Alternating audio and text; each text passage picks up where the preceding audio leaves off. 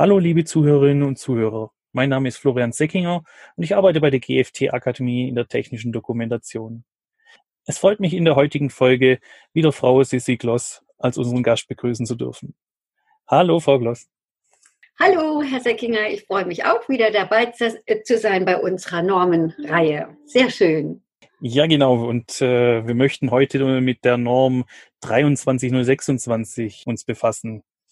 Die Norm trägt den Titel System and Software Engineering, Engineering and Management of Websites for Systems, Software and Service Informations. Ja, Frau Kloss, erzählen Sie uns doch ein bisschen etwas über diesen Standard und was dieser beinhaltet. Ja, der Standard also ist äh, nicht so bekannt ähm, ist aber eigentlich sehr hilfreich auch. Es geht um äh, Webseiten und zwar jetzt nicht aus der Marketing- oder sonstigen Sicht, sondern ganz speziell, die nennen das äh, Informational Websites, also Webseiten, die informieren über technische Produkte. Das ist so der Fokus von diesem Standard. Das heißt ähm, auch, äh, man wird dort nicht große Designgeschichten und Gestaltungsrichtlinien finden, sondern es ist eben sehr stark der technische Aspekt fokussiert und die Tauglichkeit aus der äh, Nutzungsseite, dass man eben seine Informationen effektiv an die Nutzerseite auch dann bringt. Das ist der Fokus von diesem Standard. Da geht es dann um die, also die Konzeption von Webseiten für Maschinensysteme oder andere Softwaresysteme. Und äh, was muss man dabei bei, bei der Konzeption dann beachten? Also es ist sehr vielseitig, was die ansprechen natürlich, was heutzutage alles beim Webseitendesign berücksichtigt werden muss. Aber insbesondere steht im Vordergrund immer die technische Geschichte. Also da ähm, ist äh, ganz stark wird äh, die verschiedenen Möglichkeiten äh, besprochen, wie ich Inhalte äh, kontrollieren kann, wie ich ähm, verhindern kann, dass meine Webseite attackiert wird und wenn sie attackiert wird, was ich dann machen soll, äh, wie ich wiederum für die Nutzerseite darstelle, mit welchen äh, Schutzmechanismen ich arbeite, dass ich vertrauliche Daten verschlüsseln muss und wie ich das tun muss. Es wird auch immer wieder Bezug genommen auf andere Standards, die diese äh, Themen dann nochmal vertiefen. Und äh, dann hat es eben einen starken äh, Fokus auf die Navigation. Da hat es an mehreren Stellen in diesem Standard ähm, Ausführungen, wie muss die Navigation gestaltet sein und auch da wieder nicht von der äh, Gestaltungsseite, sondern von der Art, wie ein Nutzer auf Dinge zugreifen kann, wie Wege wieder äh, zurückgefunden werden können, wie man immer wieder schnell an seinen Ausgangspunkt findet und äh, wie man auch äh, zum Beispiel mit HTML-Attributen äh, die Reihenfolge steuert, äh, die ein Nutzer beim Besuchen einer Webseite dann angeboten bekommt. Und all solche Details sind da sehr gut und übersichtlich ausgeführt. Ja, und welche technischen Formate bieten sich da an? Ja, also der Standard betont immer wieder, ähm, man soll eben möglichst standardkonform die Quellen halten. Das heißt eben in der äh, die Inhalte XML-mäßig ähm, strukturieren und taggen, die Gestaltung CSS-basiert machen und ähm, oder auch auf Standards wie DITA zurückgreifen und äh, möglichst herstellerneutral, äh, das heißt von spezifischen Produkten, die Quellen ähm, halten, so dass sie halt langlebig sind, aber eben auch gut ähm, ja äh, handhabbar in dem Sinn, dass man gerade da wiederum die technischen Aspekte gut im Griff hat. Das ist immer der, äh, der Fokus. Mhm. Ja, und gehen wir doch dann noch ein bisschen auf die Rolle des Benutzers ein. Welchen Aspekt ist da wichtig zu beachten bei der Gestaltung von Webseiten? Also hier hat der Standard ähm, sehr stark die Nutzer in äh, den Fokus genommen, die halt in irgendeiner Weise eine besondere Berücksichtigung erfordern, sei es äh, wegen Blindheit, sei es aber auch, äh, dass ich vielleicht mehr Zeit brauche, um einen äh, Webseiteninhalt zu konsumieren ähm, und andere Arten, die man vielleicht ähm, nicht immer so in, äh, berücksichtigt, dass man die im, äh, äh, berücksichtigt und dann auch bei seiner technischen Ausstattung wieder darauf achtet, dass man das alles äh, eingebaut hat und auch dann, da gibt es auch noch ein großes Kapitel dazu beim Test, das Ganze nochmal kontrolliert, ob es auch funktioniert. Das ist so ein sehr starker, äh, sehr starke Ausrichtung auf die Nutzerseite. Neben der Navigation, der schnellen Auffindbarkeit, die generell immer wieder an verschiedenen Stellen da hervorgehoben wird und was man dafür machen kann. Wir müssen jetzt gerade so von den Benutzerebene haben, äh, was für Gestaltungselemente bieten sich denn gerade für die Webseiten an? Also wie gesagt, die Gestaltung geht der ähm, Standard nicht ein. Das äh, überlässt der anderen Standard, sondern er sagt eben, wie mache ich das ähm, bei der Navigation zum Beispiel, dass ich äh, teste, dass meine Nutzer über die Links auch gut die anderen Seiten erreichen? Wie soll ich die Anker von den Links zum Beispiel machen, damit die auch sprechend sind und der Nutzer schon am Link erkennt, wo werde ich landen? Wie äh, stelle ich dem Nutzer dar äh, über seine bisherige Navigation, wo er jetzt gelandet ist in dieser Webseite, wie sich diese Stelle verhält zu anderen Stellen in der Hierarchie oder auch in der Bedeutung der Reihenfolge.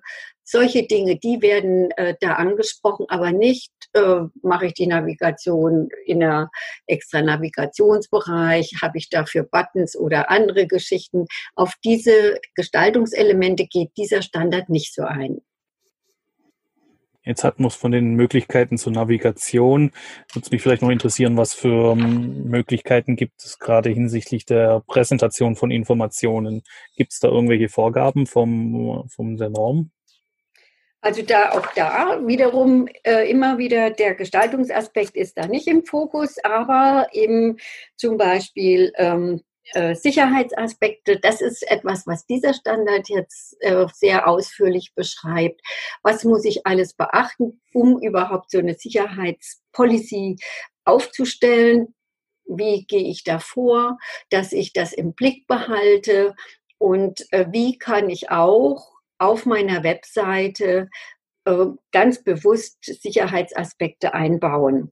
Das ist hier eigentlich sehr schön zu finden, aber nicht, äh, wie gestalte ich die Webseite, sondern immer nur gestaltungsmäßig so, dass ich eben diese Accessibility, also äh, dass ich es erreichbar halte für jede Art von Nutzergruppe, dass ich mich auf Farben fokussiere, die inhalttragend sind, zum Beispiel. Sowas wird natürlich angesprochen, aber nicht, wie ich aus Design-Gesichtspunkten eine Gestaltung mache.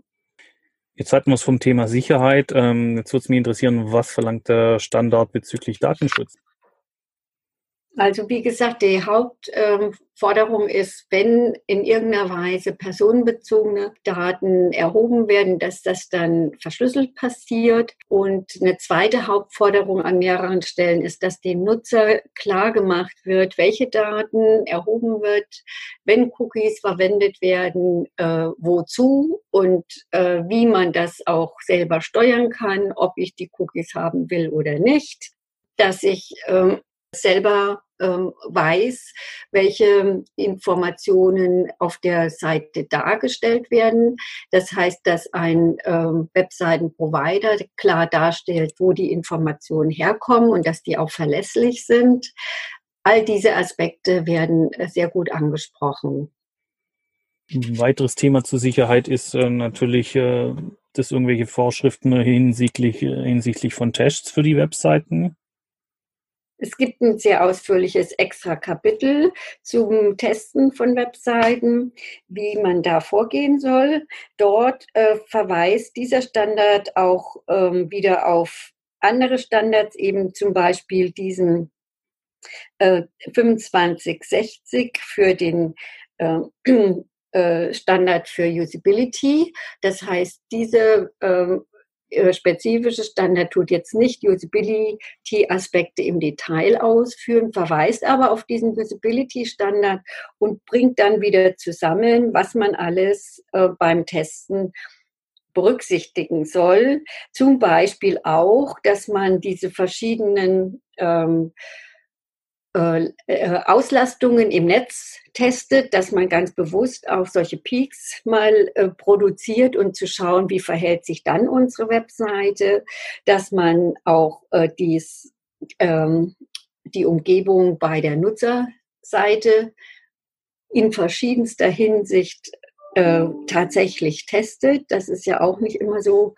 gegeben äh, mit den verschiedenen Ausstattungen auf der Nutzerseite dass man ähm, ja die ganzen äh, Gestaltungselemente, die auf der Webseite sind, auch in den verschiedenen Umgebungen explizit testet und ganz wichtig über die vorgenommenen Tests ein Protokoll führt, was eben bestimmte Schwächen oder sogar Fehler äh, ganz klar notiert, um dann in einem äh, zweiten, dritten Lauf dann diese Fälle ganz explizit wieder neu zu testen, bis sie halt möglichst behoben sind. Das wird sehr gut dargestellt. Wir hatten ja jetzt das Stichwort Usability schon gehabt. Ähm, wie können dann die Webseiten auf ihre Benutzerfreundlichkeit getestet werden? Ja, da gibt es eben wieder einen extra Standard, den haben wir jetzt heute noch nicht im Fokus. Das ist der 2560. Der ähm, ist ein ganz spezifischer Standard für die Usability auch von Webseiten. Den können wir vielleicht mal bei einem anderen Durchgang nochmal in den Fokus nehmen. Aber äh, Details zur Usability äh, sind in diesem 23026 äh, nicht enthalten, sondern eben sehr stark die technische Geschichte, wie immer wieder, und auch ähm, Accessibility, dass man alle Einschränkungen, die vorkommen könnten auf der Nutzerseite im Voraus schon im Fokus hat und auch beim Test explizit diese Fälle durchtestet. Gibt es noch etwas, ja. was, was Sie ergänzen möchten? Also vielleicht noch zum Status. Der Standard ist von 2015 und jetzt gerade in der Überarbeitung. Es wird keine sehr große Überarbeitung stattfinden, an bestimmten Stellen sicher eine etwas Aktualisierung. Jetzt haben wir ja schon wieder fünf Jahre später, da hat sich auch einiges getan. Und dann wird es eine neue Version nochmal von dem Standard geben. Und ich finde ihn auch sehr interessant, also weil es doch immer wieder Aspekte da explizit genannt werden, die man auf der äh, Seite der Webseitenprovider vielleicht nicht immer so im Blick hat. Und dann ist es gut, wenn ein Standard das nochmal so gezielt zusammenstellt. Okay, vielen Dank, Frau Gloss. Das war wieder mal informativ. Liebe Zuhörerinnen und Zuhörer, wir sind nun wieder am Ende der heutigen Folge angekommen. Ich hoffe, Ihnen hat diese Folge so viel Spaß gemacht wie mir. Ich bedanke mich bei Ihnen für das Zuhören. Vielen Dank auch an Frau Gloss für das interessante Gespräch. Ja, ich danke Ihnen auch, Herr Seckinger, und wünsche Ihnen eine schöne Woche und einen guten Wochenstart. Bis zum ja. nächsten Mal. Tschüss. Ja, danke, das wünsche ich Ihnen auch. Bis zu, bis zu unserer nächsten Folge.